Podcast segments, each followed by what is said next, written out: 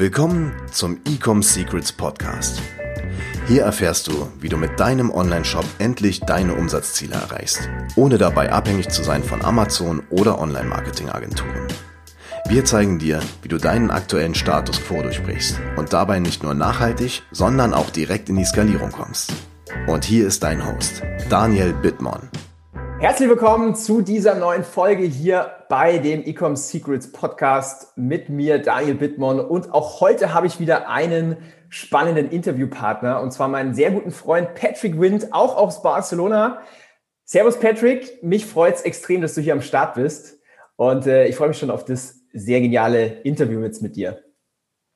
Hola, lieber Daniel, vielen Dank für die Einladung. Ist ja schon unser zweites Interview. Wir hatten ja eine schon vor zwei Jahren oder so und bin echt gespannt, wie sich die Dinge entwickelt haben seitdem. Yes, vielleicht starte ich mal ganz kurz mal rein. Okay, wie habe ich den Patrick Wind eigentlich kennengelernt? Wie, wie arbeiten wir zusammen? Woher kennen wir uns? Und zwar der Patrick Wind, der, vielleicht hat der ein oder andere schon mal die Facebook-Werbung gesehen, höchstwahrscheinlich von meinen Zuhörern. Ich habe sie gesehen 2018, habe natürlich draufgeklickt und ich war, ich weiß nicht, ob ich einer der ersten Käufer deines Kurses war, aber auf jeden Fall ähm, ein Early Adopter deines Ads Accelerator Kurses. Und ähm, ich habe mir den Kurs gekauft damals und spannenderweise kam, ich glaube, in der gleichen Nacht eine E-Mail von dir höchstpersönlich auf Deutsch, wohlgemerkt, dass du dich bedankt hast für den Kauf. Und ich bin davon ausgegangen, dass du gar nicht Deutsch sprichst und war natürlich sofort, äh, okay, wow, warum spricht der Deutsch? Und ähm, so haben wir ein paar E-Mails hin und her geschrieben. Ich habe dich dann zu einer Podcast-Episode eingeladen. Und das war jetzt eben vor diesen zwei Jahren. Und heute habe ich die Ehre, dich wieder hier begrüßen zu dürfen. Wir arbeiten zusammen im Sinne von, der Patrick Wind hat eine Mastermind-Gruppe, in der ich bin, wo wir wöchentlich uns austauschen über aktuelle Facebook-Entwicklungen, über aktuelle Business-Konzepte. Und es ist jedes Mal super extrem spannend. Und wir dachten uns, wir machen mal eine Reunion, wir nehmen eine zweite Podcast-Episode auf und genau das machen wir heute und ich freue mich extrem. Ich freue mich auch. Es ist echt geil zu sehen, wie wir uns beide so über zwei Jahre hinweg entwickelt haben. Und du warst nicht der Erste, aber einer der ersten Käufer. Und das ist mir schon immer sehr wichtig, wenn du ein neues Produkt launchst, dass du da also wirklich dahinter bist. Deswegen, ja, die E-Mail und gleich danach haben wir telefoniert und gleich einen Podcast aufgenommen. Und hier sind wir zwei Jahre später. Also, ich glaube, war eine, eine gute Initiative. Richtig stark. Vielleicht starten wir mal so mit deiner Heldengeschichte. Ich meine, ähm, du bist Forbes 30 Under 30, du bist Consultant mit äh, oder bei ganz großen Brands, du teachst auch an Universitäten. Vielleicht kannst du uns mal so ein, so ein Rundown geben über die Patrick Wind-Geschichte. Was, was hast du alles erlebt? Was machst du? Yeah, vielen Dank für die Frage. Also um bei der Heroes Journey mal ein bisschen äh, am Anfang zu starten. Ich, wie es vielleicht hört, ich bin nicht aus Deutschland, ich bin aus, aus dem Süden von Wien, ein Ösi und bin vor, vor vier Jahren nach Barcelona gezogen. Warum bin ich nach Barcelona gezogen? Wegen dem besten aller Gründe, der Liebe natürlich. Also ich hatte schon drei Jahre lang eine Fernbeziehung mit einer Katalanin hier aus Barcelona und jetzt sind wir schon sieben Jahre zusammen insgesamt und auf jeden Fall nach drei Jahren Fernbeziehung haben wir beschlossen, wir werden zusammenziehen. Haben wir natürlich äh, abgestimmt. Ich habe natürlich für Wien gestimmt, aber hier bin ich in Barcelona. Großartig. Äh, nee, ähm, Barcelona ist schon eine coole Sache und hier lebt man wirklich großartig. Und ja, die letzten vier Jahre hier in Barcelona habe ich halt sehr viel im Bereich Online-Marketing unternommen. Ich habe zuerst äh, in einer Consulting-Firma gearbeitet, habe dann relativ rasch erkannt, dass ja, 9 to 5 in einer Consulting-Firma alles andere als das ist, was ich in meinem Leben möchte. Habe dann, also ich bin nach Barcelona gezogen und habe nach circa drei Wochen schon gekündigt in der Firma. Das war so wirklich gar nicht meins hatte dann das Glück, gemeinsam mit dem Chris Ertl, der ja auch hier in, äh, in dem Podcast war vor kurzem, ähm, mit ihm gemeinsam beim Meller die Facebook-Ads zu machen. Das war eine richtig coole Sache. Chris und ich kennen uns schon seit vielen, vielen Jahren. Und halt hier in Barcelona die Connection gemeinsam gehabt und halt mit ihm gemeinsam bei Meller die Facebook-Ads gemacht.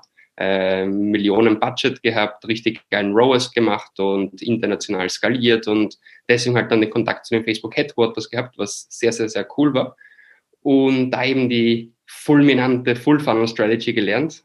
Und, und das Coole ist natürlich gewesen, dass während der Zeit beim Meller schon sehr viele andere Firmen auf uns beide aufmerksam geworden sind und gesagt haben, hey, Jungs, wie, wie macht ihr das eigentlich so bei Meller? Wie, wieso habt ihr da so einen guten ROAS und wie könnt ihr da auf der ganzen Welt verkaufen? Wie könnt ihr da achtstellig sein? Wie, was macht ihr da genau? Erzähl mal.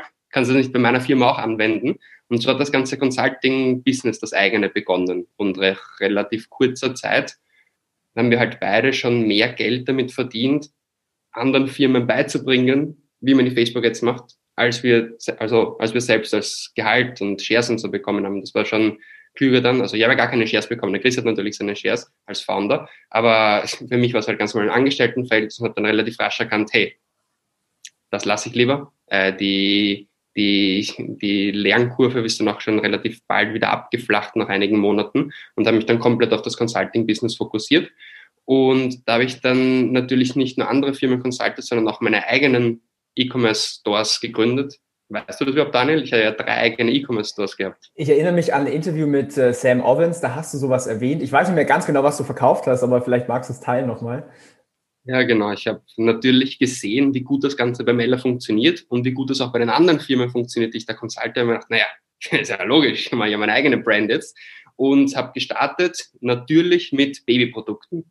What else? Natürlich habe ich keine Kinder noch und haben natürlich mit Babyprodukten gedacht, das ist der perfekte Markt. Also unter 30 Euro hat das Produkt gekostet, so Textilien. Ich hatte einen guten Anbieter hier, Shopify-Page aufgebaut und Facebook jetzt natürlich auf, die, auf den Store gebracht. Und das waren so die ersten 5000 Euro Lehrgeld, die ich zahlen musste, aus denen ich 1000 Euro Return gemacht habe. Ich dachte, geile Sache, richtig toll. Raw ist 0,2 und die Freundin pisst die ganze Wohnung voll mit, mit Kartons, mit Babyprodukten. Also das war mal eine richtig gute Experience, in der ich gelernt habe, dass es im Marketing halt immer um die vier Ps geht.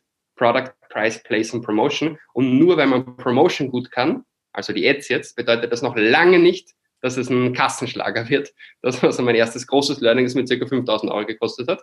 Aber ja, das heißt, das war's mit den Babyprodukten. Habe ich mir gedacht, naja, das liegt halt einzig und allein daran, dass das nicht funktioniert hat, weil das Produkt zu günstig war. Muss ich ein teureres Produkt finden, weil da die absoluten Margen höher sind. Und das war genau der Moment, wo wir ein bisschen umgezogen sind hier in Barcelona und eine, auch ein, halt ein neues Bett angeschafft haben. Und da war ich halt bei so einem Matratzenverkäufer und, und wir haben uns unglaublich gut verstanden und er wollte sich selbstständig machen. Und da wurde Jack Betts geboren, äh, die Matratzenfirma, die quasi ein Pendant zu Casper oder Emma Matratzen hier in Spanien werden sollte. Das war mein nächstes großes Online-Business, Matratzen, im Sinne von, ja, also so wie Emma oder Casper. Und ich habe mit Emma auch zusammengearbeitet, das weißt du wahrscheinlich gar nicht. Also das noch gar nicht, nein. Mit den Jungs habe ich, haben wir auch hier in Barcelona Workshops gemacht und funktioniert ja geil natürlich. Ich dachte, ja, das, wenn ich das für die kann, kann ich das sicher für meine eigene Matratzenfirma auch. Naja, hat natürlich auch nicht so großartig funktioniert. Das war dann ein Spiel für vier, fünf Monate und dann haben wir auch gesehen, dass es natürlich nicht so einfach ist, eine Matratze online zu verkaufen, die man im Normalfall ja eher ausprobieren möchte wenn man da zehn Jahre in der Matratze schläft.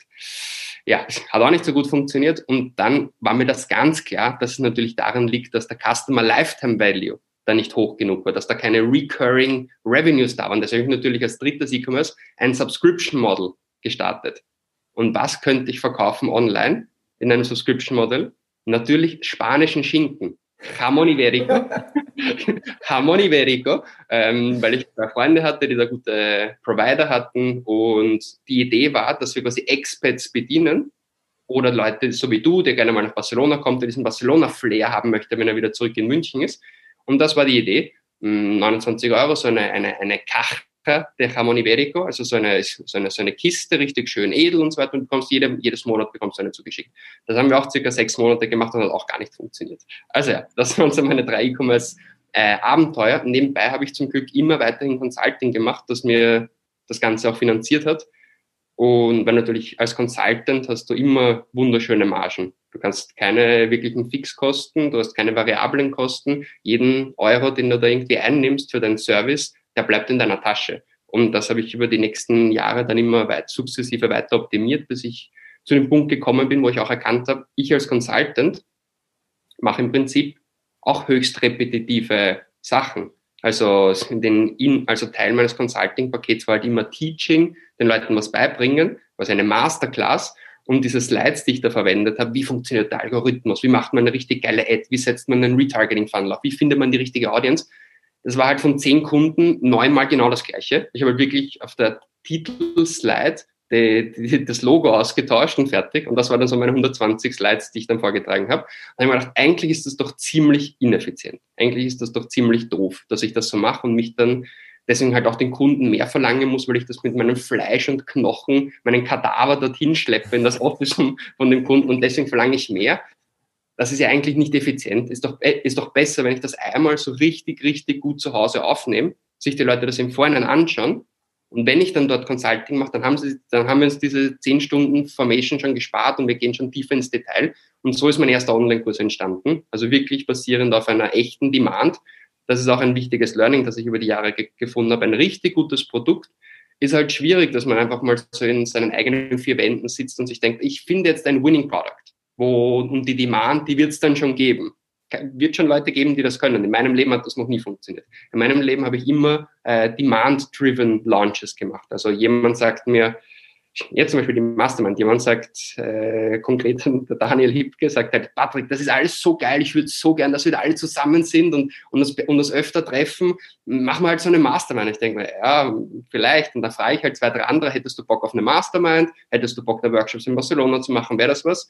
Und dann sagt der Daniel Bittmann, ja, lass uns das doch machen. Und da sind wir wieder, wieder einer der Early Adopters gewesen. Und wir sind wir ein paar Monate später. Und es ist noch ein geiles, geiles Produkt, das wir jetzt da kreiert haben, basierend auf einer realen Demand.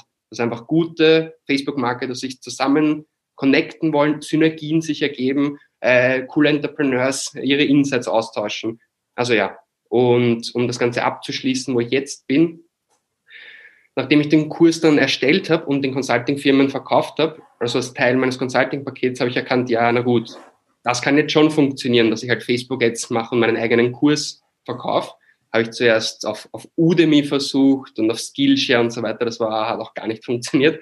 Also, das siehst du dann irgendwelche Kurse mit 10.000 Reviews und so. Ja, das ist alles auch nicht wirklich wahr. Das funktioniert auch nicht wirklich. Ähm, also, einzige, was wirklich gut funktioniert, ist halt dann einfach eine, ein, ein Webinar-Funnel aufbauen, ein richtig, richtig gutes Webinar, das ständig optimieren, verbessern. Ich habe es, glaube ich, schon Version Nummer 16 oder Nummer 17 von meinem Webinar aktiv und natürlich immer wieder neue Insights reinpacken. Wichtig, wenn man Infoprodukte verkauft, ähm, viele denken, ja, don't give away so much for free. Also du musst ja quasi die, die Golden Nuggets für dich behalten und das ist der größte Blödsinn. Du musst in deinem Webinar schon richtig Gas geben, aber so richtig, richtig, richtig, richtig Gas. Du möchtest da so die Golden Nuggets rauspacken und die Leute haben dann Lust auf mehr. Wenn dann jetzt irgendwer danach, äh, gibt es dann diese Hypothese, ja, aber wenn dann im Kurs nicht noch viel mehr kommt, ja, dann musst du musst natürlich auch einen guten Kurs hinten raus haben, das ist natürlich wichtig, aber ich gebe meinem Webinar immer so viel ich kann, das ist klar. Und das hat dann schon gut funktioniert. Also Facebook Ads auf den Webinar Funnel, dann hinten raus ein Infoproduct äh, gepitcht, damit Upsells und so weiter. Und das ganze Spiel habe ich halt jetzt auf mehr als 5000 Euro Daily Spend skaliert, worüber wir sicher später auch mhm. noch sprechen werden. Und rentabel, hinten raus einen guten Upsell-Funnel, das funktioniert. Und nebenbei, wie du halt gesagt hast, um die Personal Brand zu stärken, habe ich mit großen E-Commerce-Firmen gearbeitet, wie ASICS zum Beispiel. Das macht natürlich Spaß, wenn man da richtig viel Budget hat und eine gute Brand. Ähm, also man muss ja auch kein, kein Magier sein, damit eine Ad, die man an Läufer targetet, mit ASICS schon, dass die funktioniert. Deswegen sage ich halt immer die vier Ps von Marketing, Product, Price, Place, Promotion wenn du Nike-Shoes promotest, dann werden die Leute Nike-Shoes kaufen. Dann bist du, brauchst du kein Daniel Bittmann sein, brauchst du kein Patrick Wien sein. Wenn das Produkt so geil ist und die Brand so geil und das Offer so geil, dann wird das funktionieren. Wenn du dem Patrick Wind seine Babyprodukte oder die Matratzen online verkaufen möchtest, du musst dann wirklich ein Magier sein, dass, dass, die Leute, dass die Leute das kaufen.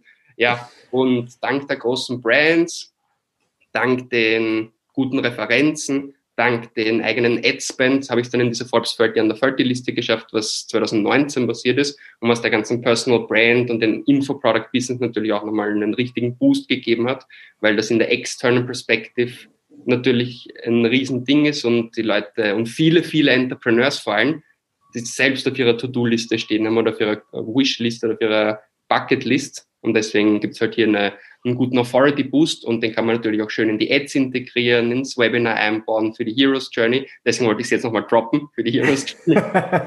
und ja, hier bin ich und fokussiere mich jetzt hauptsächlich halt auf äh, Facebook Ads für motivierte Entrepreneurs, die ihr eigenes Business skalieren wollen.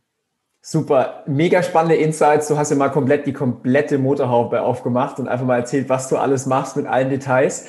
Äh, ich möchte es an der Stelle auch nochmal komplett unterstreichen, wenn du schon eine Brand hast, die natürlich eine Awareness hat. Äh, ich glaube, du hast auch mal in einer unserer Mastermind Kunden gesagt, wenn, wenn die Welle schon besteht und damit gehe ich, also ich gehe mal davon aus, dass du meinst, die Awareness dieser Brand ist einfach da, dann ist es auch so viel einfacher, Online-Marketing zu machen, weil auf einmal alle Kampagnen profitabel sind, weil die Menschen natürlich schon diese Brand kennen, die das Vertrauen haben in die Brand und vielleicht auch schon mal natürlich gekauft haben. Super spannend. Jetzt aber eine ganz essentielle Frage. Du bist ja einer der absoluten Facebook-Ads-Cracks, die ich kenne ähm, in meinem Netzwerk. Und jeder, der, weiß ich nicht, ich bin jetzt seit, ich glaube, fünf oder sechs Jahren im Facebook-Ads-Game. Damals war das Ganze noch ganz, ganz anders. Da konntest du eine ganz einfache Image-Ad machen. Du konntest, du brauchtest keine Copywriting-Skills. Du konntest sagen, jetzt kaufen, Produktbild auf einem weißen Hintergrund und du warst sofort profitabel mit einem, weiß ich nicht, Return on Ad Spend von fünf. In 2020 sieht die Welt ein bisschen anders aus. Ähm, ich weiß nicht, wie viele Millionen Facebook-Advertiser es gerade gibt. Die letzte Zahl, die mir im Kopf ist, waren so um die sieben Millionen. Ja. Sprich, du hast eine sehr, sehr starke Konkurrenz. Du konkurrierst mit deinen Ads eigentlich mit den weltbesten Marketern auf der ganzen Welt. Dementsprechend ist es nicht mehr so einfach wie damals. Und ähm, jetzt natürlich die große Quizfrage an, an Patrick. Wie gewinnt man mit Facebook Ads 2020 oder auch bald mit 2021? Was muss man machen, damit man einen positiven Return on Ad Spend hat? Ja, das ist wirklich die, die Gretchenfrage, die, die One Million Dollar Question. Und meine ehrliche Antwort ist, dass das Facebook Ads Game weiterhin sehr wichtig sein wird und weiterhin ein essentieller Bestandteil deines Marketingmixes sein sollte und muss in Wirklichkeit im E-Commerce-Business. Aber es ist halt eine Komponente von vielen Komponenten. Also so wie du richtig sagst, 2015, 2016 machst du Cold Traffic Ads, das konvertiert und fertig. Das ist halt heute ein bisschen komplizierter. Was immer wichtig ist, ist, dass wir noch, uns noch einmal darauf, darauf zurückbesinnen, dass wir in der Wurzel des Ganzen ein richtig gutes Produkt und ein richtig gutes Offer haben müssen. Das ist das Allerwichtigste. Wenn wir die gleichen Sonnenbrillen und Uhren wie jeder andere haben, sie aber zum doppelten Preis verkaufen, dann wird uns die niemand abkaufen. Also noch so gute Facebook-Ads machen, also Omnikanal-Marketing machen, das wird alles nicht funktionieren. Die Wurzel des Ganzen ist immer ein richtig gutes Produkt für einen guten Preis. Oder, oder natürlich Premium-Positionen, das ist auch alles in Ordnung, aber das Offer muss geil sein. Das ist die Wurzel. Dann darüber, die nächste Ebene ist deine Webseite. Wenn die nicht konvertiert, wenn die ewig lädt, wenn die Bilder einfach nicht gut ausschauen, wenn da keine Testimonials oben sind, wenn du nicht mal PayPal als Zahlungsmethode anbietest, dann werden auch die Facebook jetzt nicht funktionieren. Das heißt, zuerst mal das Offer, dann darüber die Conversion Rate Optimization, damit das da halbwegs gut funktioniert. Das mit Shopify in den meisten Fällen ja eh schon gegeben ist. Da ist der Checkout optimiert, da passt die Ladezeit, das ist ja alles in Ordnung. Wenn eine Shopify-Page seid ihr schon auf der guten Seite. Aber ich kenne so viele Kunden und Studenten und, und, und Schüler, die wir in, unseren, in unserer Akademie haben, die halt eine WooCommerce-Page haben, ein altes Magento-System noch und da würde ich halt vorher da ansetzen. Das halt so, ich sage nicht, dass jeder Shopify nehmen muss, aber man muss halt die Webseite so haben, dass sie konvertiert. Davor brauchen wir gar nicht drüber reden, da jetzt Tausende und Tausende von Euros am Tag in Facebook jetzt zu investieren. Also äh, zuerst gutes Offer mit einem guten Produkt, dann die Webseite optimiert und dann natürlich einen guten Omnikanal Retargeting Funnel aufgesetzt.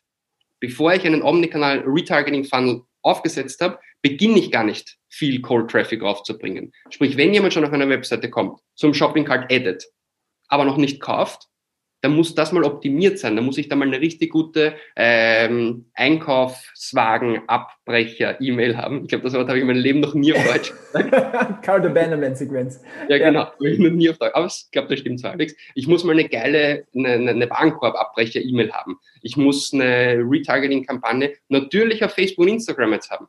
Selbstverständlich. Aber halt auch im Google Display Network. Vielleicht in Tabula sogar, um die Leute langfristig weiter zu verfolgen.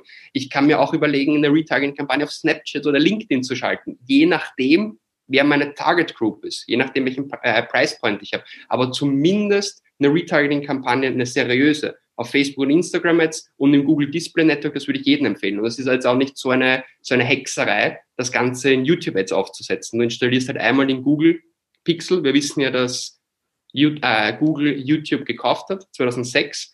Und seitdem brauchst du halt einfach nur einen Pixel, den Google Pixel einfach auf deiner, kannst auch einen Google Tag Manager einbauen. Und dann kannst du deine Retargeting Ads nicht im Google Display Network ausspielen, sondern natürlich auch auf YouTube mit einem kleinen Video. Und das ist natürlich auch cool, wenn du eine Geschichte hast. Und wenn ich dann meinen Retargeting Funnel aufgesetzt habe, Omnikanal, dann geht es natürlich darum, Cold Traffic zu bringen. Und da ist natürlich wieder Facebook und Instagram als eine essentielle Komponente. Natürlich, selbstverständlich, aber schon halt auch Influencer, natürlich schon auch deine Organic Post, die du selbst machst, vielleicht sogar eine Offline äh, Aktivität, die du machst, vielleicht mal einen Pop-up Store machen, vielleicht mal äh, eine Cold-E-Mail-Kampagne ausschicken, vielleicht mal Flyer physisch aufhängen. Das, über das können wir alles sprechen, wenn wir wirklich hier Bootstrapping machen wollen. Wenn du wirklich deinen E-Commerce-Store from scratch starten möchtest. Na, ich kenne auch viele hier in Spanien, die einfach auf so, auf so Märkte gehen und dort quasi die ersten Kunden bekommen, die auf ihrer Website bekommen. Es gibt auch eine Strategie, die wahrscheinlich alle auch kennen. Du kannst auch auf Amazon verkaufen und dann die Leute, wenn sie das Produkt kaufen, einen, einen, einen Flyer reinpacken ins Produkt, das sie auf deiner Webseite kaufen, was sie in Amazon-Traffic bekommen. Da gibt es dann viele, viele, viele Möglichkeiten, um Cold-Traffic zu bekommen. Und eine davon ist Facebook und Instagram jetzt. Sehr gut beantwortet. Ich möchte noch ein, zwei Sätze mit hinzufügen. Und zwar ähm, so mein Mindset zu Facebook und Instagram Ads, weil es natürlich jedes Jahr ja, teurer wird und kompetitiver wird, ähm, ist auch zu sagen, okay, Facebook, Instagram generiert mir Kunden. Und mein Job ist es natürlich jetzt, diese Kunden ja auch weiter glücklich zu machen. Also sprich mal ein zweites Produkt zu verkaufen, vielleicht ein drittes. Und ähm, du kannst sogar so weit gehen, dass du, du musst natürlich dein Businesskonzept kennen und alle deine Zahlen im Griff haben, aber du kannst sogar so weit gehen, dass du sagst, hey, ich gewinne Neukunden auf Facebook, vielleicht auch nur auf Break-Even oder minimal mit einem Profit, weil ich weiß, okay, über mein Retargeting, über mein E-Mail-Backend verdiene ich dann den richtigen Profit. Und ähm, da muss man einfach verstehen, okay, Facebook ist natürlich ein ultra starker Motor, um jedes Business zum Wachsen zu bringen. Es ist sehr, sehr schwer, muss man auch sagen. Und ähm, dadurch, dass man diese ganzen anderen Puzzleteile, wie der Patrick jetzt gerade gesagt hat, Omnipräsenz, YouTube, Google, YouTube einfach hinzufügt, wird dein Advertising in Summe einfach viel profitabler. Du bekommst wieder mehr Geld zurück für jeden Euro, den du spendest. Und ähm, das muss man erstmal verstehen. Cool. So, jetzt haben wir schon ein bisschen über Facebook-Ads gesprochen. Ähm, ganz, ganz viele Online-Händler machen Fehler mit Facebook. Was sind so die drei häufigsten Fehler, die du vielleicht siehst, was Ad-Accounts, Online-Händler ähm, denn, denn falsch machen? Ja, das ist eine gute Frage. Und wenn wir da wieder auf mein, mein großartiges Modell zurückkommen von im, in der Wurzel ein gutes Offer-Produkt haben, dann die, die Website, eine Website haben, die konvertiert und dann kommt der Retargeting-Funnel und dann kommt der Cold-Traffic.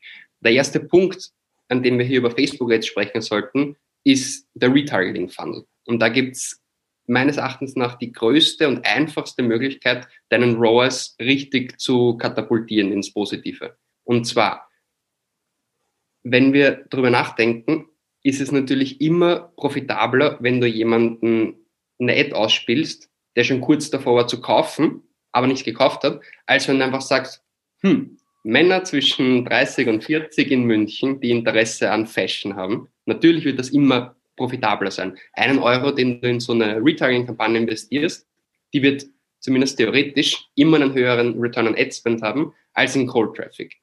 Gut, jetzt mal als allererste ist eine Budgetfrage. Das habe ich vor kurzem gesehen in der englischsprachigen Mastermind, dass einer von unseren richtig, richtig advanced Advertisern aus den USA einfach 6% seines Budgets in Retargeting investiert hat und 94% in, in Prospecting. Und er sagt, Patrick, I don't know what to do, I'm struggling with my ROAS. Und ich sage, ja, du gibst halt viel zu, viel zu wenig in Retargeting aus und machst halt wirklich nur Retargeting hot. Was natürlich eh gut ist, eh klar, wenn jemand in den letzten sieben Tagen zum Shopping Cart geaddet hat, dass ich den nochmal impacten möchte, ist ja super. Ist auch klar, dass das den höchsten ROAS hat. Aber es wird trotzdem immer noch profitabler sein, mir auch die Leute anzuschauen, die in den letzten 30 Tagen zum Shopping Cart geaddet haben und nicht gekauft haben. Und das hat halt seinen, seinen Budget-Switch ein bisschen gemacht. Generell ist so meine Empfehlung so 80-20, also Pareto-Prinzip so überall auf der Welt, aber in diesem Sinne auch. Ähm, wir nähern uns jetzt natürlich auch Black Friday, Cyber Monday und da kann natürlich und sollte natürlich auch der Prozentsatz an Retargeting-Budget immer höher und höher werden. Und es gibt einige Kunden von mir, die also am Black Friday selbst 100% ihres Budgets nur in Retargeting ausgeben und im Vorhinein halt den Cookie-Pool auffüllen, sprich jetzt schon mal qualitativen Traffic bringen, den halt dann zu konvertieren während Black Friday, aber zumindest in der Black Week, dass man ja, dass man so eine 50-50 Ratio hat zwischen Prospecting und Retargeting. Aber das ist ein anderes Thema. Generell, also generell, dass man sein Budget halt schon wie einen Funnel aufsetzt, mehr oben, bisschen was im Branding, bisschen was im Prospecting, Retargeting, aber natürlich auch in Upsell. Das hat der Daniel großartig gesagt. Wir sind ja ein Shop und wir möchten die Kundenexperience so gut wie möglich haben. Und wenn Sie ein Produkt kaufen, damit happy waren, natürlich können Sie auch Interesse an einem zweiten, dritten oder vierten Produkt haben. Oder ein, statt einem Produkt ein teureres zu kaufen oder ein billigeres. Je nachdem. Aber das sind natürlich auch wichtige Geschichten. Ich habe zum Beispiel immer eine Kampagne an Purchasers 180 minus 14 aktiv. Die habe ich immer aktiv. Und dann habe ich auch noch eine andere immer aktiv, und zwar die Purchasers One, die halt heute gekauft haben. Und da kommt halt der Founder in dem Video und sagt, Vielen Dank, dass du dich heute für unser Produkt entschieden hast. Wenn du weitere tolle Angebote von uns bekommen möchtest, dann kannst du dich jetzt hier für unseren Newsletter anmelden. Du kannst jetzt hier unserer Instagram-Page folgen, etc., etc. Und das ist halt voll cool. Du kannst hier, was ein richtig geiler Hack ist, den machen viel zu wenig Menschen. In den USA ist das gang und gäbe in der E-Commerce-Industrie. Hier in Deutschland machen das viel zu wenige, denke ich.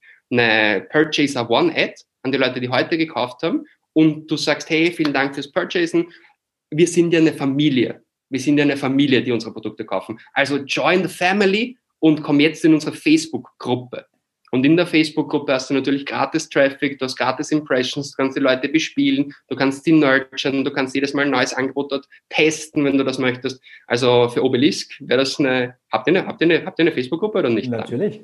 Ja, guter Mann. guter Mann, guter Mann. Aber ja, das, das ist so ein wirklich gut. Also, und funktioniert das oder nicht? Ja, natürlich ja, geil. Gut, guter Mann. Hätte mir natürlich nichts anderes erwartet. Und, und ja, das ist halt ein Teil, dass man natürlich im, im Upsell da arbeiten kann. Aber der größte Fehler, den ich sehe, den die Leute machen, ist, so wie ich bei meinem, ja, bei unserem Member aus dem Mastermind aus USA gerade erzählt habe, halt Add to Card last seven days. Das ist halt seine Retargeting Audience. Natürlich ist die geil, aber da fehlen halt viele, viele Menschen, die man reimpacten könnte. Ähm, wir haben das in einer unserer Mastermind-Sessions mal besprochen, Daniel, dass man einen Retargeting-Funnel, dass man den wie so eine Grafik sehen könnte mit einer, mit einer Y-Achse, so mit einer vertikalen und mit einer, mit einer X-Achse, so mit einer horizontalen. Und dass man jetzt einfach sich überlegen kann, na gut, auf der Y-Achse, das ist wie tief dein E-Commerce-Kunde in deinem Funnel schon fortgeschritten ist. Ganz oben ist nur Landing. Wir sagen überhaupt nur Klicks, überhaupt nur überhaupt Engagement with an Ad. Dann darunter Landing Page Views. Ein bisschen weiter ist schon View Content, dann darunter Add to Card, dann darunter Initiate Checkout und darunter halt Purchase. Das ist mal die Y-Achse. Je mehr, je weiter fortgeschritten ist, umso tiefer ist in diesem Funnel drinnen. Jetzt die X-Achse ist die Zeit, die vergangen ist, seitdem er diese Aktion getätigt hat. Ein Tag, sieben Tage, 30 Tage, 90 Tage, 180 Tage und wenn es innerhalb, also wenn es nicht vom Pixel ist, sondern innerhalb des Facebook-Environments halt bis zu 365 Tage. Und was jetzt der Witz ist, wenn wir uns diese Grafik vorstellen, ist, dass wir natürlich, je tiefer jemand in diesem Funnel fortgeschritten ist, umso länger können wir diese Person retargeten. Sprich, ich ziehe dann immer so Flächen von quasi zum Beispiel Initiate Checkout, die kann man auch schon mal 90 Tage lang retargeten. Wenn der wirklich sogar schon zahlen wollte, aber dann halt genau in dem Moment seine Kreditkarte nicht dabei hatte oder die Kreditkarte rejected wurde, whatever, dann kann man den auch schon mal 90 Tage retargeten.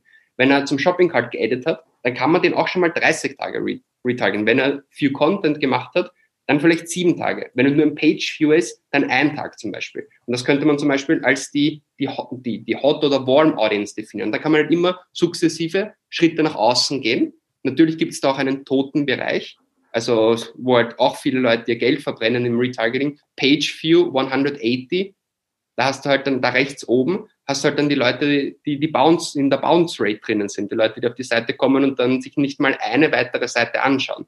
Das ist natürlich ein bisschen Geld verbrennen. Da ist besser, hier unten zu bleiben. Aber das ist meines Erachtens nach einer der größten Fehler, dass die Leute Cold Traffic bringen, Cold Traffic bringen, aber diesen Retargeting Funnel nicht richtig aufgesetzt haben. Ja, ich möchte mal ganz kurz reinspringen und noch ein paar Sätze ergänzen. Und zwar, also ich gebe dir absolut recht. Ähm, jeder, der kein Retargeting macht und vor allen Dingen keine Struktur hat in seinem Retargeting, wir sprechen jetzt hier auch von Warm Audiences, von Hot Audiences, von Existing Customers, der lässt so extrem viel Geld auf der Straße liegen, das ist einfach unfassbar. Wenn man jetzt sagt, okay, man macht eine relativ lange Retargeting-Zeit, also du hast jetzt mal davon gesprochen, 90 Tage, 180 Tage, es ist natürlich nicht sinnvoll, auch immer nur die gleiche Ad zu zeigen, weil die Leute, die sehen das dann jeden Tag, die hören auf, drauf zu klicken, deine CTR sinkt, deine CPCs steigen. Dementsprechend, was ihr machen könnt, ist, beziehungsweise wie wir das auch bei uns angehen, wir überlegen uns erstmal im ersten Step, warum hat die Person nicht gekauft beim ersten Mal? Welche Information hat vielleicht gefehlt? Und jeder, der sich auch so ein bisschen mit Psychologie mal auseinandergesetzt hat, weiß, es gibt verschiedene Prinzipien, wie man Menschen überzeugt und wie man Vertrauen aufbaut. Eins ist zum Beispiel Autorität. Das hast du jetzt auch schon öfters gesagt, auch am Anfang bei deiner Heldengeschichte mit, mit Forbes und so weiter. Menschen lassen sich einfach überzeugen, wenn eine Autorität spricht quasi. Und man kann es natürlich auf seine Brand runtermünzen, indem man sagt, hey, meine Brand ist bekannt aus Forbes, aus ähm, GQ, whatever. Das überzeugt die Menschen und es vertraut und es steigert natürlich das Vertrauen. Sprich, im Retargeting, was du da oder was ihr da machen könnt, ist, dass ihr mal einfach drei verschiedene Ads auf diesen Marketing-Angle Autorität macht. Das nächste, was man machen kann, ist Kundentestimonials. Dass man sagt, man, man filmt vielleicht oder die Kunden nehmen kurze Videos von sich auf und erzählen einfach über die Erfahrung mit dem Produkt. Wie hat sich jetzt mein Leben eigentlich verbessert? Wie hat sich transformiert? Da vielleicht auch verschiedene so, so Selfie-Videos. Man kann das einfach mit dem iPhone filmen. Oder auch in der Copy. Man kennt das mit diesen fünf gelben Sternen. Ich weiß bis heute nicht, ob das jetzt Facebook verboten hat. Das war mal ein Thema vor zwei Monaten. Ähm, ich schalte bis heute noch Ads mit fünf gelben Sternen, die nicht rejected werden. Ich weiß nicht, was da der aktuelle Stand ist. Aber solche Copies funktionieren auch extrem gut quasi. Was war der Vorherzustand von mir vor dem Produkt? Und dann, was war der Nachherzustand? Wie hat sich mein Leben ins Bessere gewandelt mit dem Produkt? Und vielleicht hier noch so eine dritte Idee auch mit Angeboten arbeiten. Ähm, der Patrick hat jetzt gerade auch so ein bisschen von Irresistible Offer auch mal gesprochen. Hier einfach auch mal verschiedene Dinge austesten. Die eine Person reagiert vielleicht eher auf einen kostenlosen Versand als Angebot, die andere vielleicht eher auf einen 20% Discount, die dritte vielleicht auf Kauf 2, Zahl 1. Da kann man auch verschiedene Sachen ausprobieren. Und wenn man einfach viele, viele Ads dann hat mit diesen verschiedenen Themengebieten, hat man auch genug Material für 90 Tage Retargeting beispielsweise. Das war nochmal so in a nutshell. Cool. Mega, also mega cool. Danke fürs Teilen. Was ist denn so der zweite größte Fehler, den du siehst bei den Leuten? Ja, der zweite größte Fehler ist, dass man sich mit den ganzen technischen Komponenten gut auskennt, dass man einen geilen Funnel aufgesetzt hat, dass man die richtige Bit-Strategy wählt, die richtige Kampagnenstrategie, aber dann die Ads einfach kacke sind. Dass dann einfach ein langweiliges Foto, ein schlechten, schlechte Ad-Copies, dass die Fotos oder Videos in horizontalen Format sind und wir natürlich wissen, dass über 80 Prozent des Traffics auf einem Smartphone kommt und die das halt auf einem Smartphone halt, es, es covert ein Viertel vom Screen, wenn du eine horizontale Ad machst. Das heißt, wenn natürlich viel besser eine quadratische oder eine 4 zu 5 sogar. Äh, es ist jetzt wieder das Gespräch, dass das auf den Feeds 9 zu 16 wieder kommen wird. Das steht jetzt auch noch in den Sternen. Jetzt, es war ja früher möglich. Es gab ja früher diese Monster-Ads, eine Collection hätten mit einem 9 zu 16 und drunter noch die, die, die Product Pictures. Halt geil, weißt du, User, also geil für dich als Advertiser, weil du Brand Exposure einen richtig großen hast. Der User musste, jetzt du hast den ganzen Screen gecovert und du musst sogar runterscrollen, ein Stückchen. Das ist halt natürlich schon krass. Äh, das wollte halt Facebook dann unterbinden, deswegen halt maximal 4 zu 5 und so weiter. Das, ja, auf jeden Fall das Ad-Format ist schon mal ein großer easy Change, den man machen kann, wirklich darauf zu fokussieren, dass man ja halt keine horizontalen Images oder Videos verwendet, sondern quadratische, besser ähm, ein bisschen vertikal sogar. Und dass vor allem, wenn ihr Videos verwendet, dass ihr euch im Klaren sein müsst, dass die Attention Span, also die Aufmerksamkeitsspanne der Nutzer heutzutage immer kürzer und kürzer ist. Sprich, eine Ad die mal zwei, drei Sekunden lang einfach nur euer Logo zeigt, das ein bisschen rumfliegt und langsam beginnt, also das ist verlorener Traffic. Das ist einfach verlorene Impressions. Da wird, da wird nichts passieren. Ihr braucht einen Pattern Breaker am Anfang. Also Pattern Breaker, das kennt ihr ja eh natürlich. Also muss, es muss irgendwas passieren am Anfang. Es muss irgendeinen Stop-Effekt haben. Sei das jetzt in der ersten Sekunde, in den ersten Millisekunden, whatever. Es muss irgendwas passieren am Anfang, dass der User mal stehen bleibt auf seiner Journey, die, die er da gerade hat. Das sucht ihr nur Warum sind Leute auf Instagram? Weil sie halt Dopaminshots suchen. Sie wollen halt Endorphine finden, sie wollen sich halt happy fühlen, distracted fühlen. Du musst ihnen das geben, stehen bleiben. Da muss irgendwas passieren, was interessant ist. Und dann bleibt er stehen. Und dann musst du mit deiner Copy, musst du, das haben wir auch aus der Mastermind, da musst du quasi immer nur versuchen, den nächsten Absatz zu verkaufen. So wie in Conversion Rate Optimization. Wenn du auf deiner Webseite optimierst und du bist bei Add to Cart und du hast das Problem, oder du bist auf deiner Product Page und hast das Problem, dass die Leute nicht zum Shopping Cart adden. Da musst du jetzt nicht unbedingt das Rad ganz neu finden, sondern musst halt Argumente finden, warum sie den nächsten Schritt machen. Du musst den Add to Cart Button vielleicht ein bisschen anders gestalten, vielleicht ihn so wackeln lassen, wenn du das möchtest. Du möchtest die, die Shipping Time, möchtest du angeben, wann das Produkt zu Hause ankommt, vielleicht ein Testimonial reinpacken, ähm, bessere Product Pictures, vielleicht ein Video von deinem Produkt, bessere Product Description, um die Leute mal zu, für den, also den nächsten Schritt zu verkaufen, dass sie dann zum Shopping Cart adden und dann Schritt für Schritt. Und den gleichen Gedanken können wir jetzt bei uns im Copywriting anwenden. Also wir machen das Schritt für Schritt. AIDA-Prinzip, Attention, Interest, Desire, Action. Wir bekommen mal die Attention durch eine geile Creative mit einem Pattern Interrupt. Da startet mal die Geschichte. Ich habe mal die Attention. So far, so good. Und was jetzt? Jetzt muss ich halt Interesse aufbauen. Das heißt, ich möchte in dem ersten Absatz, was ich jetzt eigentlich immer mache, ist eine Identifier Question oder Identifier Statement reinzupacken. Du bist äh, was hatten wir da in deinem Beispiel mal? Du bist, was waren die, die, die, die kein Gluten, kein, kein, kein das glutenfreie Brot? Was war das? Ähm, ah, genau. Du bist glutenunverträglich. Ja, genau. Das, ja, genau. Du bist glutenunverträglich, hast dieses und jedes Problem. Ja. Dann ist das die Lösung. Und dann halt, wenn Sie auf Read More klicken, kommt halt dann äh, ja, der Desire und dann mit einem klaren Call to Action hinten raus. In meinem Fall, ich habe halt auch verschiedene Buyer Personas für meine Online-Kurse. Und wenn ich jetzt E-Commerce Owner targete mit einem speziellen Enkel, dann sage ich halt sowas wie, ähm, du hast Facebook jetzt probiert, aber es war nie rentabel für dich. Da kann man halt gleich in den Pain reingehen. Und wenn du selbst einen E-Commerce Store hast und diesen Pain hast, dann fühlst du dich halt damit identified. Und das ist halt wichtig. Und dann wirklich Absatz für Absatz quasi den Kunden heiß zu machen, auch für den Klick. Und dann, wenn er den Klick endlich gemacht hat auf der Webseite, kommt halt dann der, der Verkauf. Ja, man kann es sogar ganz spannenderweise, das ist ja so ein ganzer, ein ganzer, also AIDA kann man ja komplett auch runtermünzen auf den Marketing-Funnel, also Cold, Warm, Hot und Existing. Ähm, und was ich total genial finde, sind natürlich Video-Ads auf Facebook, weil du kannst diese ganze Journey auch in einem kurzen 15-sekundigen, 15 Sekunden ähm, Video abbilden. Ähm, dass du sagst, okay, am Anfang Pattern Interrupt, was du jetzt gerade auch gesagt hast, dann gezielte Ansprache auf den Painpoint oder auf das, auf das Desire, auf den Outcome. Dann vielleicht hinten rein auch nochmal Social Proof und Autorität mit rein und am Ende in Call to Action, klicke jetzt und spare 20 Prozent zum Beispiel, kann man richtig effizient in, äh, in Video-Ads packen und ähm, das ist grenzgenial. Und nochmal eine Sache, die ich auch an der Stelle erwähnen möchte, dieses Thema Attention, was du jetzt auch gerade angesprochen hast, würde ich sogar fast sagen, ist einer der wenn nicht sogar der allerwichtigste Faktor jetzt nur in den Ads. Also klar, du brauchst ein gutes Produkt, du brauchst ein gutes Offer, natürlich.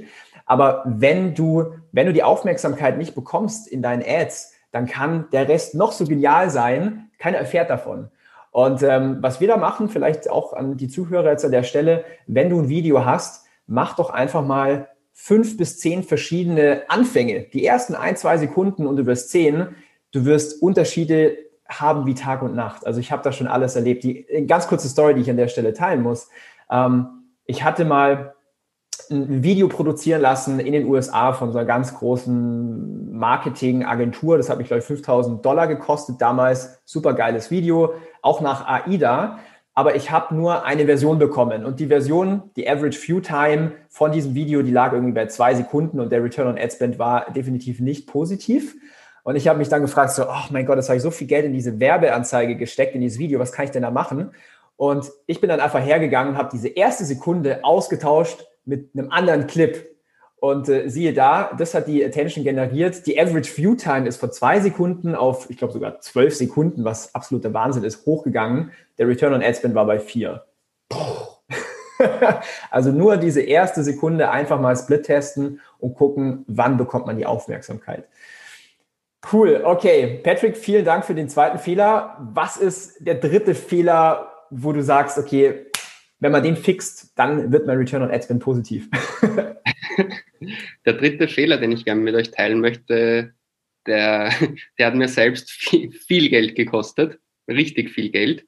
Und zwar schon so um die 150.000 Euro über die letzten zwei, drei Jahre in, an Investment in Placements die nicht, die zwar frontendmäßig Klicks bringen und Traffic bringen, die dann aber hinten raus nicht konvertieren.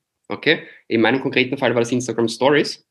Das heißt jetzt nicht, dass Instagram Stories schlecht ist, Instagram Stories ist top. Aber der Fehler ist, dass man nicht regelmäßig seine Breakdowns anschaut. Okay, dass du also auf Kampagnenebene, du kannst natürlich auch auf Ad-Set und auf Ad-Ebene, ich mache es natürlich auch auf Account-Ebene, dass man zumindest einmal alle zwei, drei Wochen sich die zwei, drei Stunden nimmt, an einem Freitagnachmittag, an einem, an einem gemütlichen Moment, wo es nicht stressig ist, und sich wirklich in Ruhe genau anschaut, was sind denn jetzt die demografischen Gruppen, die wirklich kaufen? Was sind die Placements, wo es wirklich gut geht? Was sind denn die Länder, wo ich eigentlich Geld verbrenne und was sind auch innerhalb der Länder die Regionen, wo ich eigentlich wirklich das Geld verdiene. In meinem Fall war das echt, echt interessant. Das war noch vor der, also ich bin ja hier in Barcelona in Spanien und circa 50 Prozent meiner Kunden sind aus dem spanischsprachigen Raum, 50 Prozent meiner Kunden sind aus dem englischsprachigen Raum. Das inkludiert jetzt halt auch die Dachregion, weil ich halt meine Programme auf, auf, nicht auf Deutsch habe, sondern auf Englisch und auf Spanisch seit circa 50-50. Und ich habe natürlich die Skalierbarkeit immer gesehen mit dem englischsprachigen Produkt, das du in Amerika verkaufen kannst, in Australien. Dann ist auch noch ein Infoprodukt. Das ist ja digital, das geht ja wirklich keine Shipping-Costs. Ähm, das geht ja überall. Und auch natürlich das spanischsprachige, das geht auch in Lateinamerika großartig, oder? Da kann man ganz in, in Argentinien, in Mexiko, das kann man ja überall verkaufen, ist ja großartig. Ja, so far so gut, aber ich habe dann halt wirklich mal begonnen, intensiv diese Breakdowns zu analysieren und herausgefunden, ja, in Mexiko, da klicken die Leute auf die Ads wie verrückt und sie schauen sich das Webinar an und sie geben tolle Kommentare ab, aber niemand kauft. niemand. Also wirklich mit einem sehr, sehr, also weit unter eins ROAS. Und in Spanien halt einen hohen ROAS. Kosten mir die Klicks mehr, das IPM ist teurer und da schauen sich nicht so viele das Webinar an. Aber die, die sich anschauen, die kaufen dann halt auch. Und das gleiche im englischsprachigen Segment. Ich bin halt ein Österreicher, der im deutschsprachigen Bereich aufgewachsen ist, der Dinge erklärt, wie sie ein Deutscher oder ein Österreicher eben erklärt, der die Dinge sieht, wie sie ein Deutscher und Österreicher, und der halt jetzt nach Barcelona gezogen ist und hier am Strand quasi the good life hat. Was halt für, was er natürlich auch nicht weiß, ich arbeite auch den ganzen Tag, aber in der external perspective ist das eine schöne Geschichte, mit der sich viele Menschen identifizieren können, die vor allem aus München, aus Köln, aus, aus Frankfurt, aus Wien sind. Und die können sich viel mehr mit der Person Patrick Wind identifizieren als der, der John oder der Scott aus USA und auch viel mehr als ein Australier oder ein, oder ein Japaner. Und das hat mir auch viel Geld gekostet, das zu verstehen, dass selbst wenn es Englisch ist, sind es trotzdem die, die Entrepreneurs aus dem Dachraum, die da viel besser konvertieren als die anderen. Ich habe leider auch herausgefunden, dass, obwohl ich es gerne hätte, dass Frauen meine Ads großartig finden, aber so ist es leider in der Realität nicht. In der Realität sind auch 80 Prozent meiner Sales von Männern. Und solche Dinge sind halt wirklich wichtige strategische Erkenntnisse für dein Business, weil du natürlich basierend auf den Breakdowns nicht nur dann halt verschiedene äh, Regions oder Gender halt ausschließt aus deiner Audience. Es geht jetzt nicht nur darum, sondern es geht darum, dass du einen, einen, einen Ad-Angle findest, der genau für diese demografische Gruppe abgestimmt ist. Weißt du? Dass du wirklich darauf reingehst und wenn du weißt, okay, in Wirklichkeit kaufen Männer zwischen 25 und 35 aus Deutschland, Österreich und der Schweiz meine Produkte. Okay, kann man ja damit spielen. Dann kann man ja im Hintergrund äh, mehr damit spielen, dass ich auch aus Österreich bin, dass ich an der WU studiert habe, dass ich sogar an der WU jetzt Gastdozent bin und dort regelmäßig Vorträge halte, wenn ich das den Leuten in Wien zeige. Wenn das diese Authority äh, aufbaut, wenn ich weiß, dass es den Leuten so wichtig ist oder wichtig, dass es diese Personal Brand stärkt, dass ich quasi auch ein Österreicher bin, der jetzt in Barcelona am Strand The Good Life hat, dann kann man ja auch mal eine Ad aufnehmen, wo man halt wirklich in Barcelona am Strand ist. Kann man machen, wenn man weiß, dass das ist, was es wirklich tief innen in den Leuten, in den, in den, in den Leuten triggert und so weiter. Und vor allem bei mir halt unglaublich große Erkenntnis, richtig viel Geld verbrannt auf Instagram Stories. Ich liebe Instagram Stories, ehrlich, aber die Leute haben halt einfach nicht hinten raus gekauft. Und ich habe halt eigentlich meinen ganzen Cold Traffic von Instagram Stories gebracht aufs Webinar, weil Klicks billig, Anmeldungen billig, die Leute schauen sich das Webinar an, aber dann kauft halt dann niemand. Ich bin jetzt dann erst wieder auf Feeds gegangen, äh, viel Long Copy Forms auf Facebook, Mobile und Desktop Newsfeed. Das ist am allerteuersten, aber der ROAS ist am besten.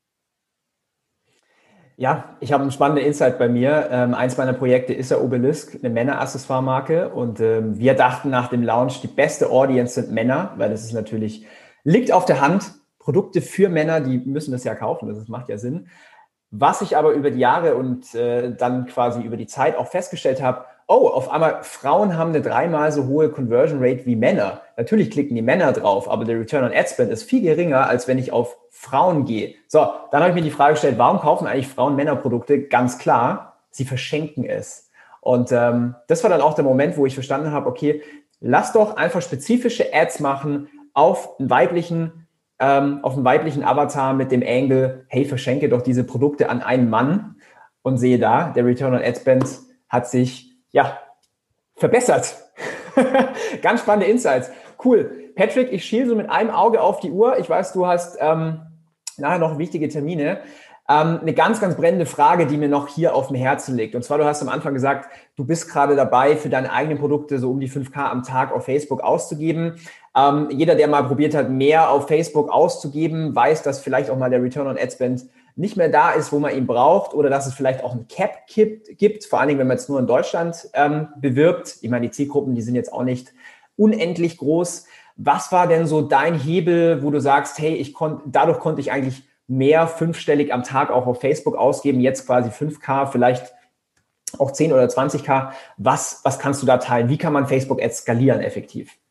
Ja, das ist die nächste Gretchen und One Million Dollar Question, die ziemlich jeder Advanced Facebook Advertiser auf sein, ja, auf sein Portfolio schreibt. Ich bin der Skalierungsexperte. I teach you how to scale Facebook und Instagram Ads. Ähm, ja, meine Erkenntnisse momentan sind, dass es wieder auf die Basics zurückzuführen ist. Ehrlich, deswegen wiederhole ich das oft. Gutes Produkt, gutes Offer, Webseite, die gut konvertiert oder ein Funnel, der konvertiert, einen guten Retargeting-Funnel und dann kannst du mehr Traffic aufbringen. Wenn die anderen drei Elemente nicht stimmen, dann kannst du gerne 10k am Tag investieren, aber es wird halt nicht, es wird halt nicht profitabel sein. Es wird immer so sein, wie wenn du einen Eimer hast und da einfach viel kaltes, klares Wasser reinlässt in den Eimer, aber der Eimer hat einfach Löcher. Der hat Löcher auf der Seite und du verlierst diese, diese Conversions einfach. Das heißt, ich würde niemals mehr als 1.000, 2.000 pro Tag investieren, wenn ich nicht hundertprozentig sicher ein Proven Offer habe und genau weiß, dass das konvertiert, die Webseite wirklich auf Biegen und Brechen optimiert ist und einen guten Retargeting-Funnel hat. Das ist mal das allererste, das ist mal die Basics.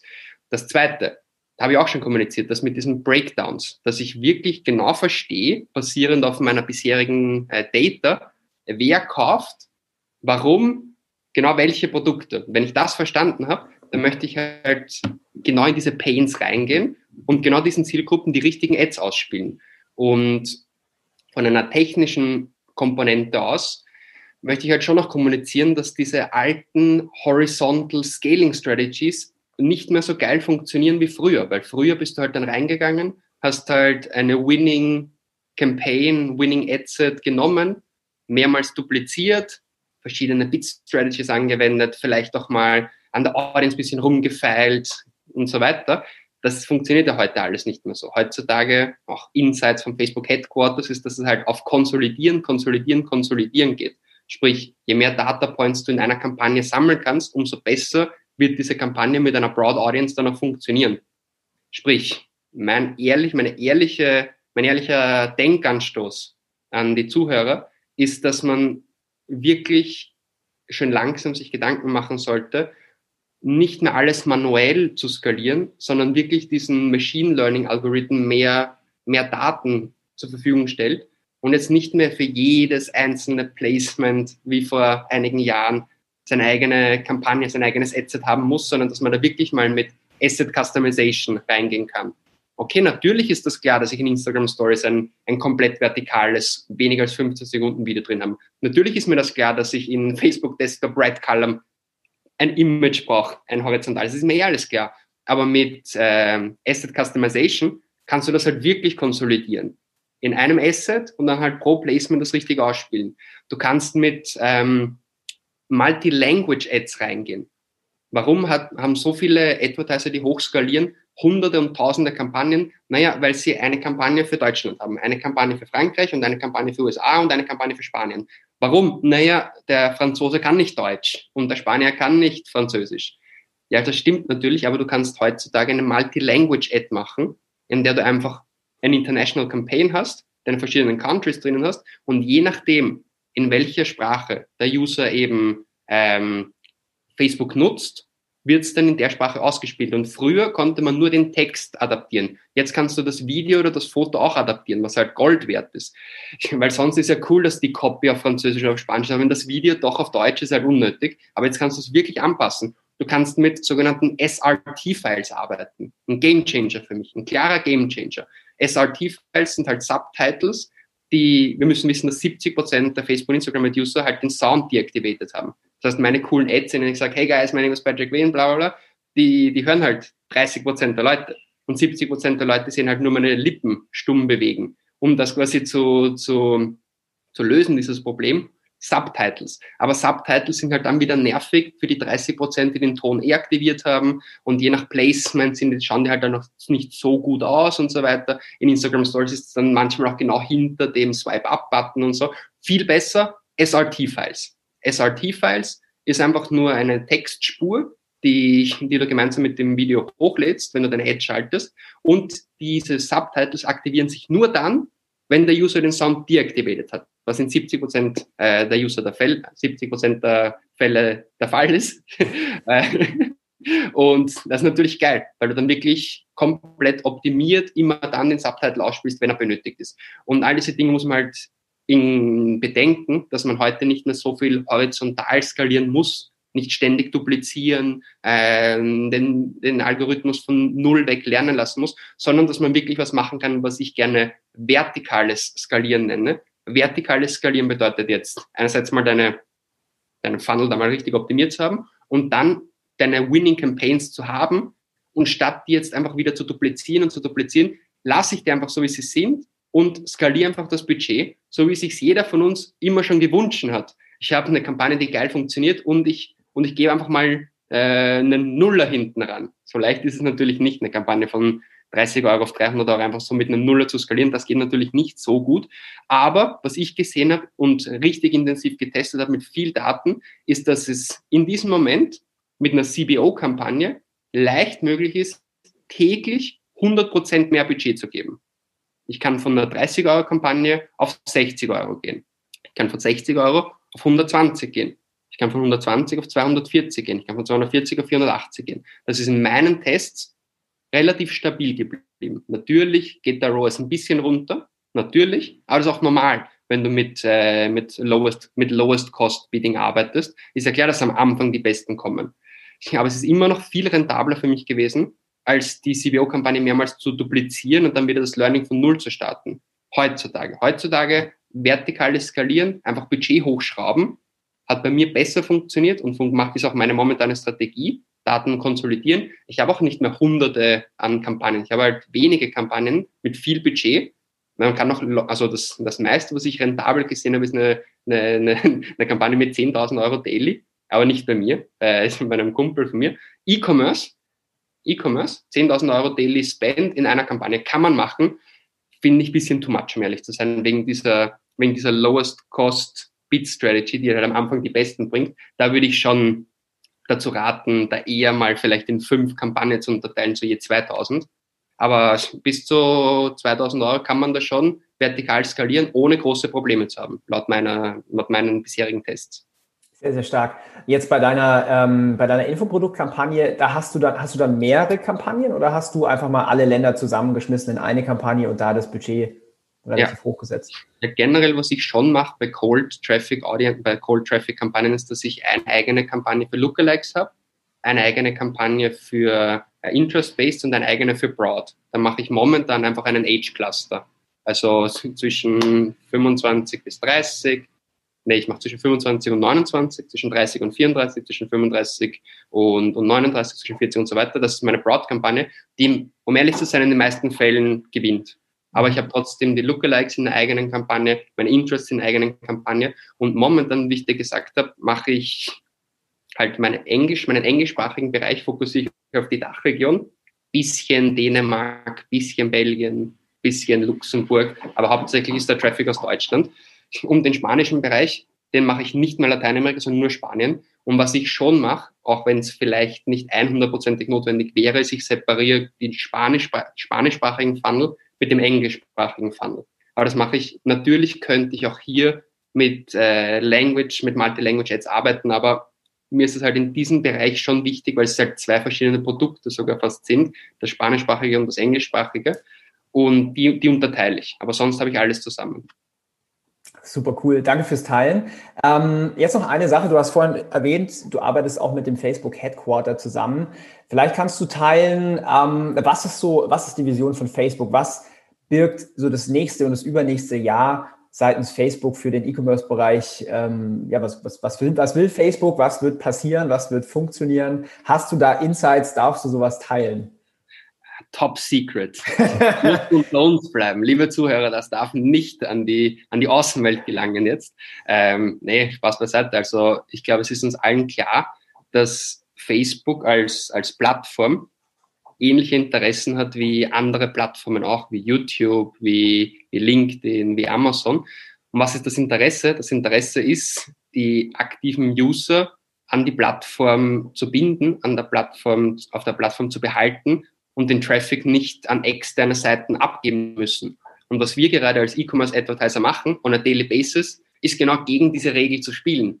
Wir machen genau das Gegenteil. Wir machen Facebook und Instagram Ads, sagen, hey, klick jetzt, komm auf meine Shopify-Page und kauf bitte, bitte, klick drauf und geh ja weg von Facebook.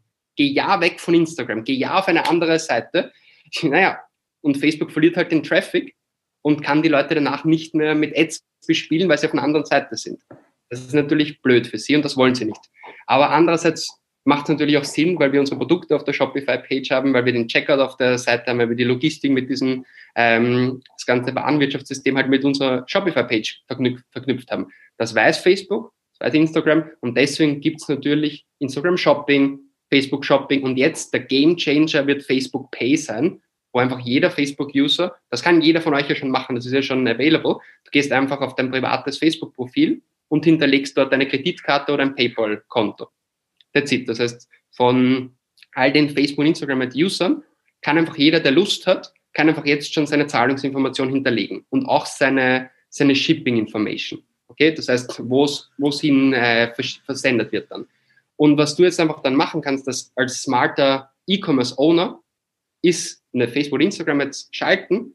Die Leute kommen aber nicht von dort auf deine Shopify-Page, sondern sie bleiben in deinem Facebook-Shop, in deinem Instagram-Shop und sie können direkt dort kaufen. Das Ganze technisch basiert in diesem, äh, im, im Commerce Manager, innerhalb vom, vom Business Manager kannst du halt eine, quasi einen eigenen, ein eigenes Warenwirtschaftssystem aufbauen innerhalb vom Business Manager, in diesem Commerce Manager. Und dadurch kannst du wirklich endlich im Jahr 2020, 2021 nach den Regeln spielen, die Facebook und Instagram so wichtig sind, Du behältst den Traffic innerhalb der Seite. Die User Experience ist natürlich auch geil. Wir haben ja besprochen, dass Conversion Rate Optimization so essentiell ist. Aber welche bessere Experience kann es denn geben als innerhalb der Plattform mit zwei Klicks? Alles ist schon vorgemerkt. Du brauchst eine Karte nicht raussuchen. Du brauchst eine Shipping Data nicht nochmal eingeben. Es lädt überhaupt nichts. Du bist einfach da drinnen. Ah, ich möchte dieses eine T-Shirt. Ich möchte diese, diese Sonnenbrille. Ich möchte dieses Obelisk Band. Dann klicke ich da drauf das ist alles schon gespeichert mit zwei Klicks, so easy wie auf Amazon mit dem Checkout und fertig. Und in die Richtung wird es ganz sicher gehen. Ich bin äh, felsenfest davon überzeugt, dass, dass jetzt mal eine kleine Transition Phase geben wird in den nächsten Monaten. Aber dann ab spätestens 2022 sehe ich das als höchst unwahrscheinlich an, dass die Leute Facebook Ads machen und auf eine Shopify-Page bringen. Das weiß Shopify. Und deswegen hat Shopify von Anfang an sich als strategischer, äh, direkter Partner mit Facebook aligned. Es war dann nie so, hey, dass Shopify gesagt hat, ja, Facebook, ihr seid da voll böse oder so, sondern von Anfang an, wir lassen uns das gemeinsam aufziehen. Wir wissen, dass es in die Richtung geht. Wir sind euer Ansprechpartner, wir sind euer strategischer Partner und deswegen macht Facebook das mit Shopify gemeinsam, weil natürlich auch eine, eine API dahinter sein muss, eine Schnittstelle zwischen eurem tatsächlichen Warenwirtschaftssystem und der Logistik. Das ist ja alles komplexer. Und Shopify wird dann weiterhin natürlich euer Warenwirtschaftssystem sein. Das ist ja eh klar, das macht eh Sinn. Aber der Frontend-Traffic, der wird halt direkt über die Plattform abgewickelt werden. Das wird extrem spannend werden. Ich meine, so, also so Themen wie Conversion Rate Optimierung, Upsells, Cross-Sell, das ist dann mal, ähm, bin ich mal gespannt, was man da machen kann, dann auf Facebook, wenn es soweit kommt. Ähm, gut, dass du es nochmal erwähnt hast, dass dann auch Bestellungen und vor allen Dingen auch die Kundendaten immer noch potenziell, wir wissen ja noch nicht, wie sich genau entwickelt, aber potenziell bei dir bleiben. Das wird quasi nicht so sein wie auf Amazon, dass der eigentliche Kunde Amazon gehört und du bekommst ja nur eine Provision für deine verkauften Produkte. Ähm, super spannend. Ich kann mir vorstellen, dass der Return on Ad Spend sich da auch nochmal krass nach oben ähm, also ballern wird. Ich bin auch mal gespannt, ob dann irgendwie eine zweite Welle kommt von ähm, neuen Business-Konzepten, wie, also ich keine Ahnung, Dropshipping vor ein paar Jahren war ja noch super, super stark. Heutzutage ist es extrem schwer beispielsweise. Aber ich kann mir vorstellen, dass sowas auch wieder ganz, ganz neue Chancen für den E-Commerce-Bereich offenbart. Und ähm, ja, es bleibt auf jeden Fall spannend, wie sich Facebook entwickelt. Ähm, ich habe tatsächlich auch nächste Woche mit einem Facebook-Rap hier in München, werde ich mich treffen, da werde ich auch mal wieder ausquetschen, was wird sich alles so ergeben bei Facebook. Und ähm, yes, cool. Patrick, jetzt noch zum Ende hin, wie kann man sich denn mit dir connecten, wenn jemand sagt, hey, ich will, ich will von ihm lernen, ich möchte ähm, ihn einfach verfolgen, was, wie, wie, wie, wie erreicht man dich? Ja, ähm, also danke für die Einladung zu einem wunderschönen Soft Pitch. I appreciate it. Also ähm, das Leichteste ist einfach auf adsaccelerator.com zu gehen, also wie ein Accelerator, aber für Ads, adsaccelerator.com und da habt ihr alle Informationen über unsere äh, Gratis-Webinars, über unsere Online-Programme, über unsere Coachings, über unsere Masterminds und ganz kurz vielleicht, ich habe unsere Product Suite, sind halt, sind auf drei Ebenen aufgebaut. Für jeden, der einfach Facebook und Instagram jetzt in, je, in all seinen Details erlernen möchte, gibt es das gibt es unser sechs Wochen Ads Accelerator Programm. Das ist ein Online-Kurs mit über 25 Stunden Inhalt, auf Englisch und auf Spanisch available. Und wir haben eine geile Supportgruppe, wo richtig Hammer-Mentoren drinnen sind und all eure individuellen Fragen beantworten. Das ist unser sechs Wochen Ads Accelerator Programm. Für alle von euch, die sagen, ja, E-Commerce ist mega geil, das, das ist genau meins, aber ich biete das Service gerne als Freelancer, Consultant oder als Agency an. Für all die von euch, die damit quasi als Service, ähm, als Service Provider ihr Geld verdienen, gibt es unsere Academy. In unserer Academy, das ist ein acht Wochen Online-Programm mit ähm, Weekly Coaching Calls und auch einer Supportgruppe. Hier ist die Transformation von einem Freelancer, Consultant oder Agency, die schon im Business sind, aber keine großen Kunden bekommen, keine starke Personal Brand haben. Die Ergebnisse eurer Kampagne sind so mittel. Ihr wisst, ihr könnt noch mehr rausholen. Da habe ich auch relativ viel YouTube-Ads, Google-Ads, Snapchat-Ads, TikTok-Ads reingepackt, um wirklich euer Offer auch ein bisschen erweitern zu können. Für alle von euch, die quasi als Service-Provider hier aktiv sind, naja, würde ich euch wirklich unsere Academy empfehlen, weil das echt euer eigenes Business nochmal so richtig boosten wird. Und äh, zu guter Letzt gibt es natürlich auch die Hammer Mastermind, wo so mega Jungs wie Daniel Bittmann, Daniel Hipke und, und ich auch äh, dabei sind. Was wir hier machen, ist halt Weekly Calls äh, untereinander. Wir haben eine Supportgruppe und wir machen Workshops in Barcelona alle, alle paar Monate. Jetzt während Coronavirus war es nicht so, also war es nicht so leicht möglich in Barcelona, deswegen haben wir es virtuell gemacht. Aber ja, prinzipiell sind das, sind das so die, die drei großen Dinge. Einerseits, wenn ihr Facebook jetzt lernen wollt, dann unser sechs Wochen Kurs. Wenn ihr als Freelancer, Consultant oder Agency euer eigenes Business skalieren wollt und richtig geile große Kunden finden wollt mit einer starken Personal Brand, dann die Academy. Und wenn ihr das alles schon gemacht habt, wenn ihr schon auf einem Advanced Level seid und jetzt wirklich aufs Master Level kommen möchtet, dann seid ihr herzlich willkommen in unserer Mastermind. Patrick, vielen, vielen Dank dafür. Das war ein richtig geiles Interview mal wieder, das zweite. Ich bin gespannt, ob es auch mal eine dritte Version noch gibt, vielleicht in ein, zwei Jahren. Mich würde es auf jeden Fall freuen. Ich, ja, was soll ich sagen? Ich bedanke mich an der Stelle. Die Zuhörer hat es wahrscheinlich auch sehr gefreut, sehr viel Value äh, in, in dieser Podcast-Episode. Wir sind eh in Kontakt. Wir sehen uns wahrscheinlich morgen tatsächlich ja. wieder.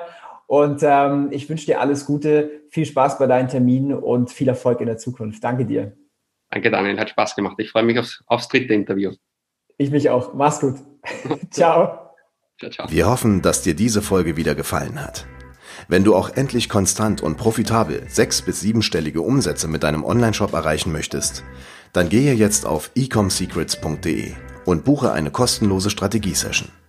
In diesem 45-minütigen Gespräch zeigen wir dir ganz genau, welche Schritte du umsetzen musst, um profitabel skalieren zu können. Es sind immer die gleichen fünf Elemente, die du meistern musst, um deinen Online-Shop erfolgreich zu machen. Du willst wissen, welche das sind? Gehe jetzt auf ecomsecrets.de und finde es heraus.